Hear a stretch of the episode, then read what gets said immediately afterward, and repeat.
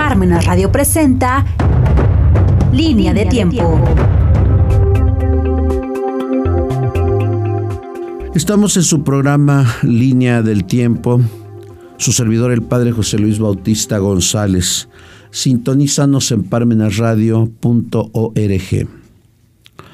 Hoy voy a concluir la lectura y la reflexión del libro México, el trauma de su historia de Edmundo O'Gorman. ¿Cuál sería la incongruencia de la tesis? Perdón, la contradicción interna para Edmundo O'Gorman, tanto de la tesis liberal como de la tesis conservadora. Tesis conservadora. La tesis postula el proyecto de constituir a la nueva nación manteniendo en pureza el modo de ser de un ente estimado como actualización de la verdad inmanente al devenir de la historia. Bueno, esto sí, lo afirma la tesis conservadora. ¿Cuál sería la contradicción interna? La tesis postula, por otra parte, la posibilidad de que la nueva nación alcance la prosperidad social y material de un ente cuyo modo de ser se estima contrario a aquella verdad. Bueno, yo considero como ahora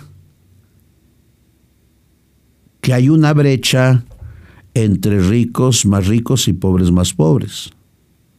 Si en aquel tiempo lo que se puede censurar es que los peninsulares y criollos tenían los puestos de mando tanto en el virreinato como en las corregidurías, como en las alcaldías, como en las gobernaturas. Hoy se llega a decir que México lo gobiernan 80 familias nada más. Pero nadie puede negar que la Nueva España tuvo prosperidad económica, si no social, como ahora. México tiene todo para ser una potencia. Mares, litorales, selvas, petróleo, volcanes, bosques. Tenemos todo que ya quisieran muchos países de Europa. Pero ¿qué pasa entonces? Que hay una corrupción terrible en México. Pero no podemos negar, con el perdón de Edmundo O'Gorman, que la Nueva España alcanzó prosperidad social y material.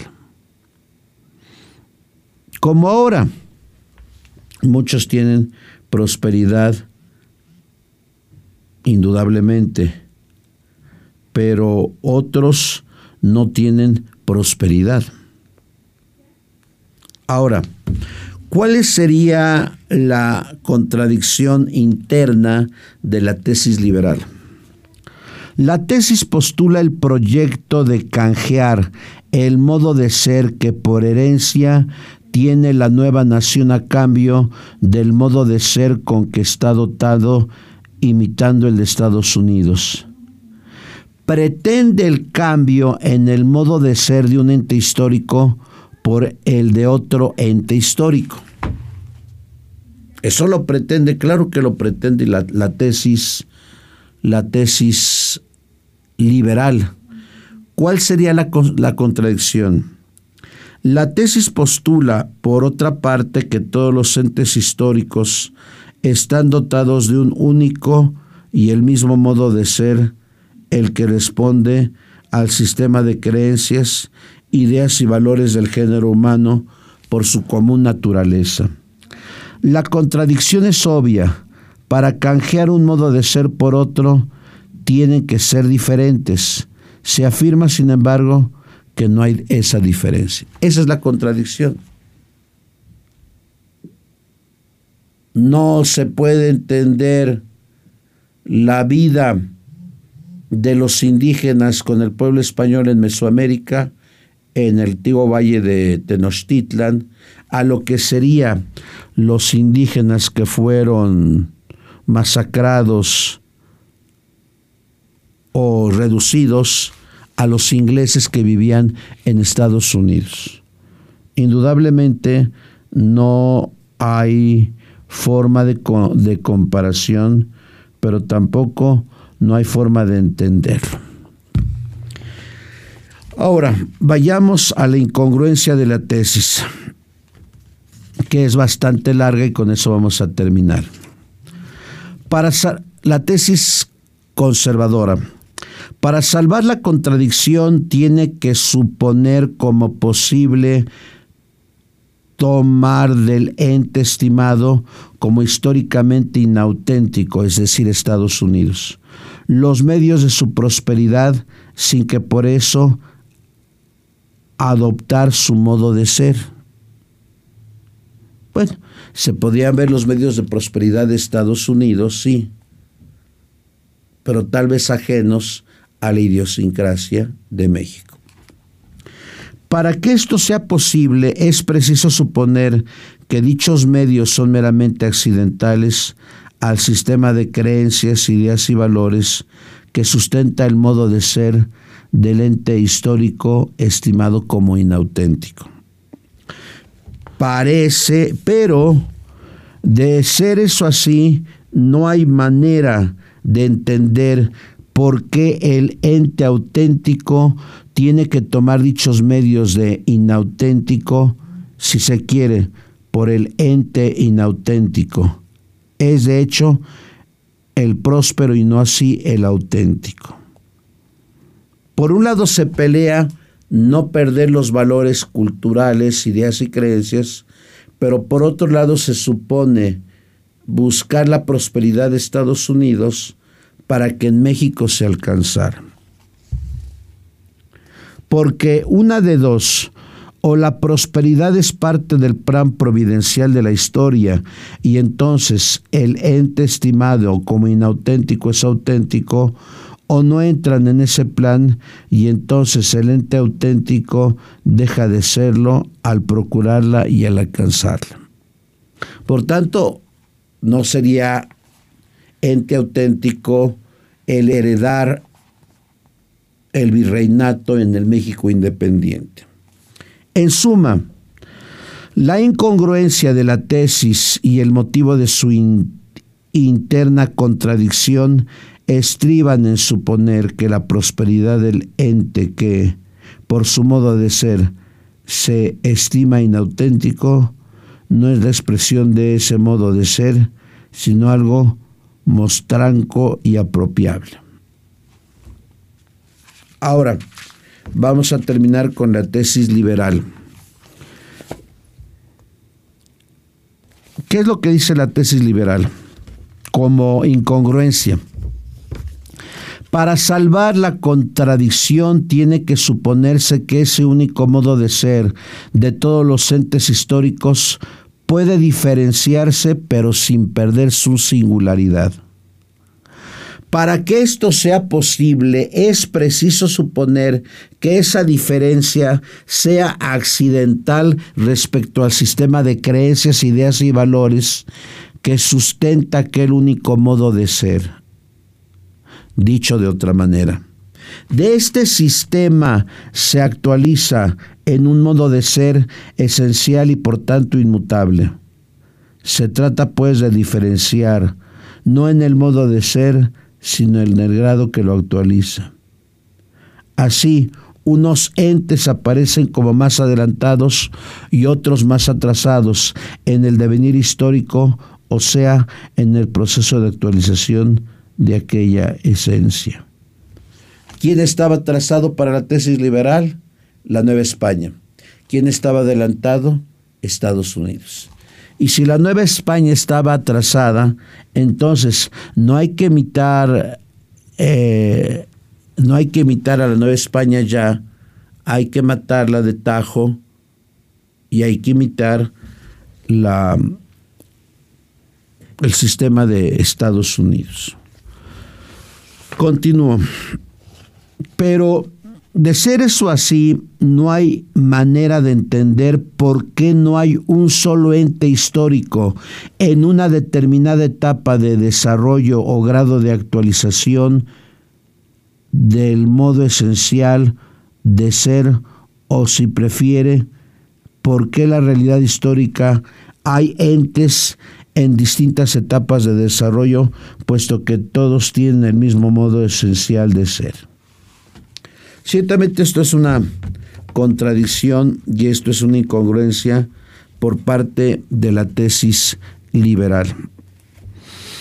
Ante esta presentación de México trauma de la historia, bien podríamos entender qué es lo rescatable, no solamente de Mundo Gorman, sino tal vez de Octavio Paz en El laberinto de la soledad, o El perfil de mexicano de Samuel Ramos, o México en una nuez de Alfonso Reyes, o La versión de los vencidos de Miguel León Portilla. ¿Qué es lo que hay que rescatar? Primero, si nosotros somos precisamente el resultado de lo que creemos, de lo que entendemos de México y de todo el pasado rico que hay en todo el en todo México. Eso sería lo primero. Segundo, decía Juan, Juan 23 cuando estaba en el Concilio Vaticano II, cuando hizo la apertura, él decía, hay que ver más lo que nos une que lo que nos separa.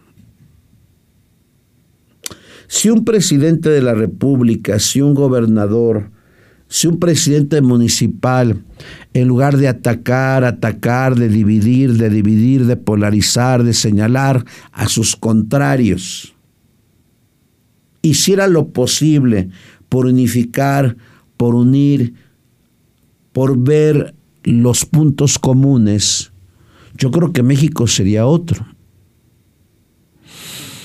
Por lo menos en un tiempo de la Triple Alianza, que estaba gobernada por Tenochtitlan, gobernaba un solo hombre, a quien le tenían el carácter de sabio. Por lo menos en el virreinato un solo hombre gobernaba en nombre del rey, que era el virrey. Pero ahora,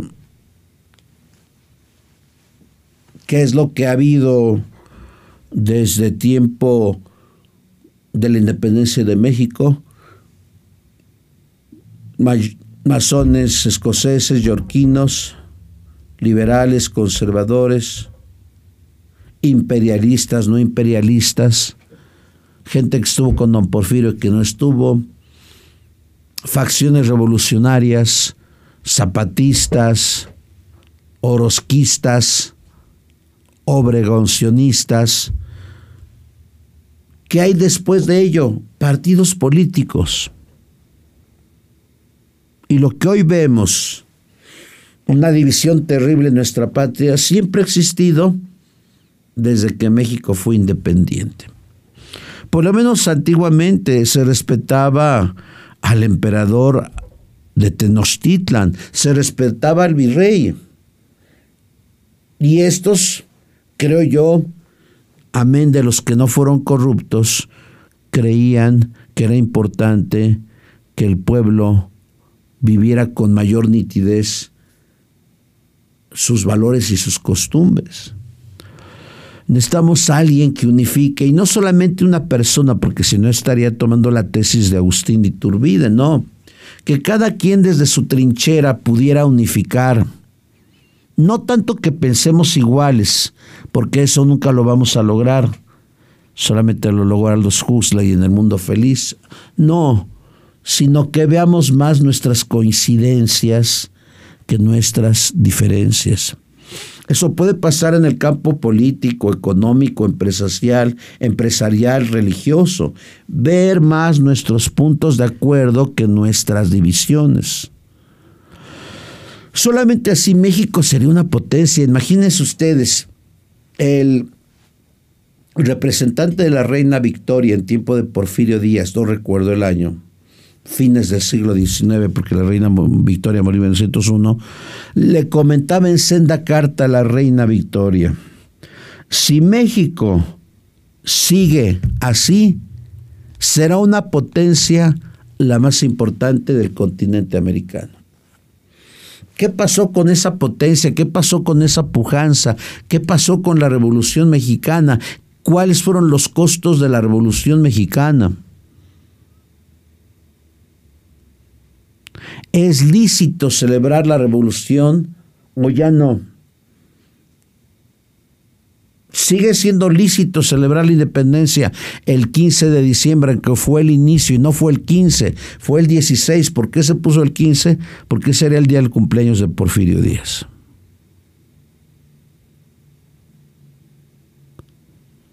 ¿Qué hay que hacer entonces? Yo creo que lo primero, lo primero, amar todo el pasado las distintas etnias que hubo en la Mesoamérica y con los mayas, amar todo ese pasado, conocer todo ese pasado, aceptarlo como parte nuestra, pero también aceptar el virreinato. Fusión de dos culturas, fusión de dos pueblos. Y entender que la patria es más que vestirse de charros y china poblana, que ni era china ni era poblana, sino yo creo que se vive con mayor dignidad, con mayor entereza nuestro sentido de patria cuando hacemos algo por México.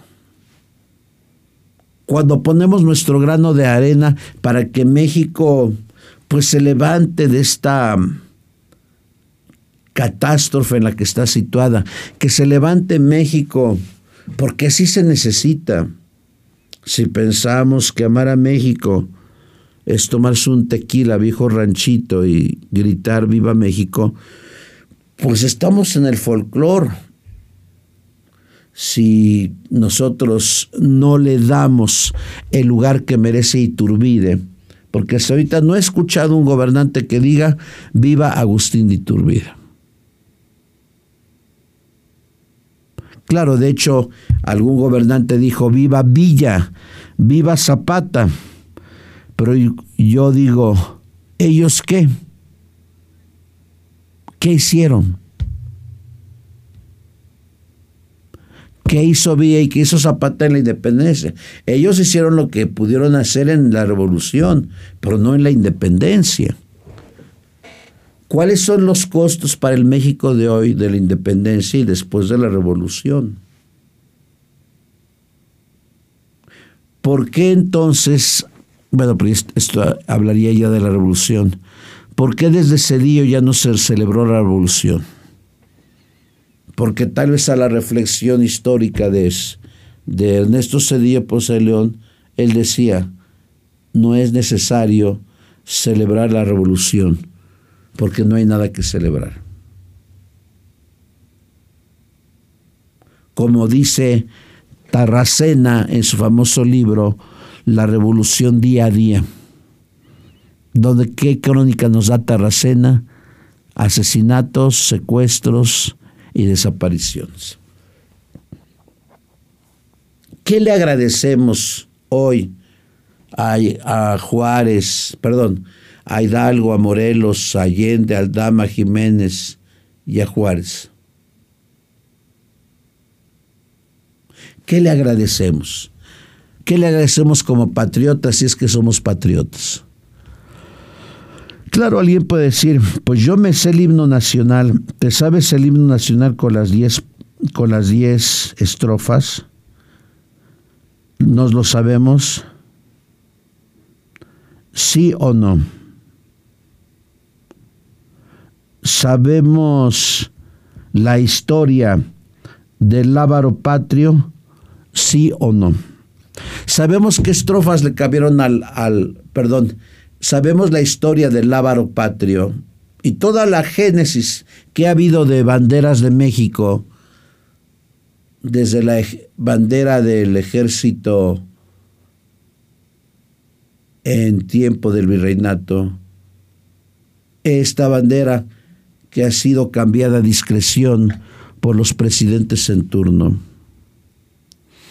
Respecto al himno nacional, lo sabemos de memoria, sabemos el himno original, sabemos las tres estrofas que fueron cambiadas del himno original,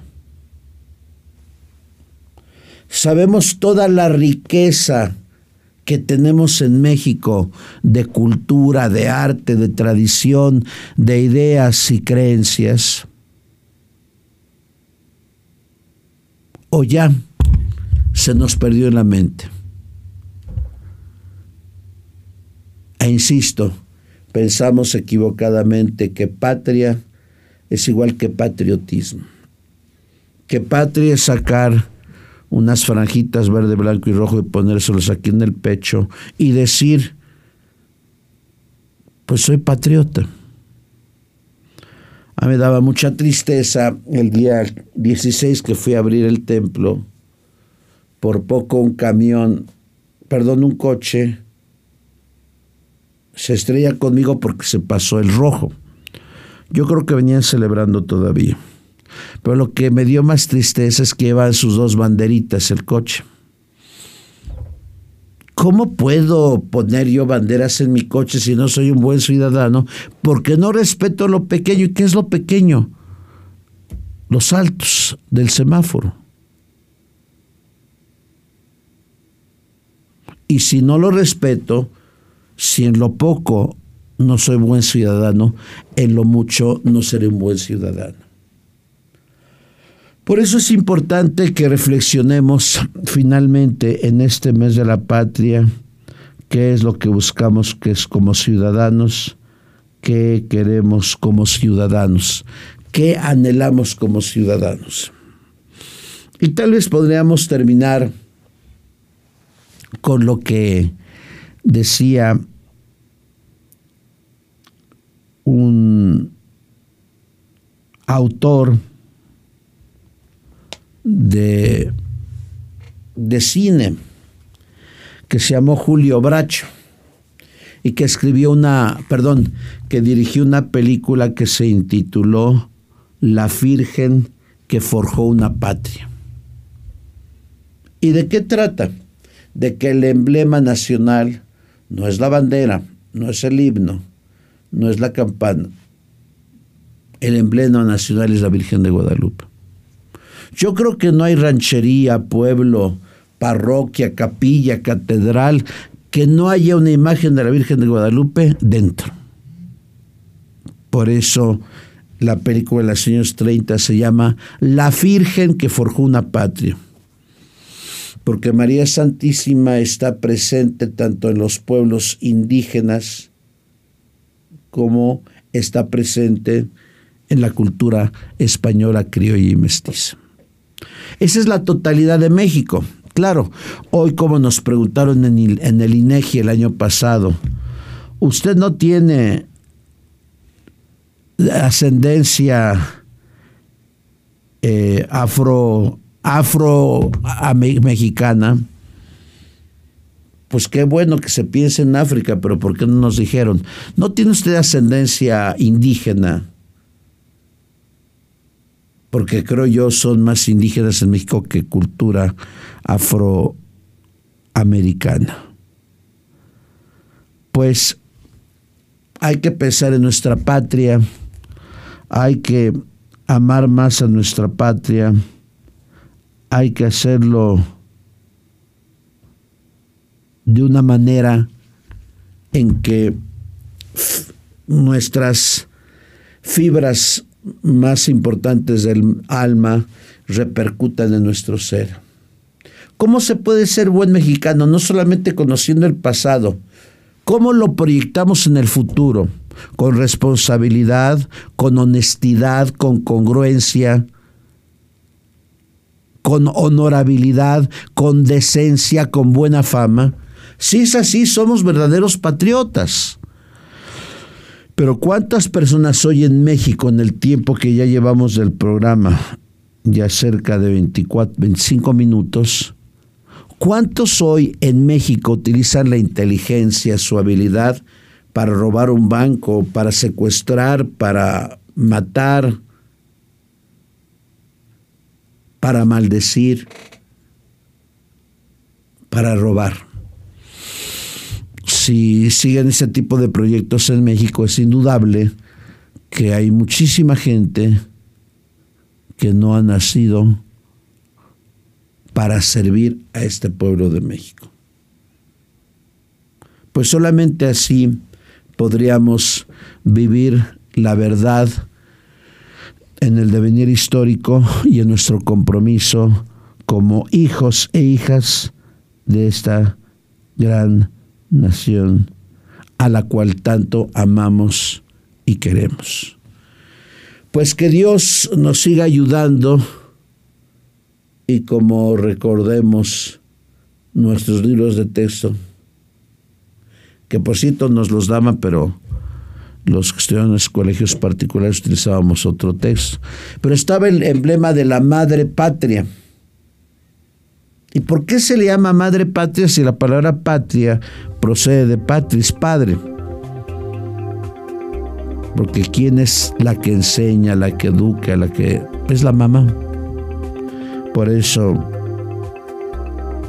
desde aquí, un saludo a todos los que intentamos trabajar para que nuestra patria sea una patria distinta y una patria mejor. Muchas gracias.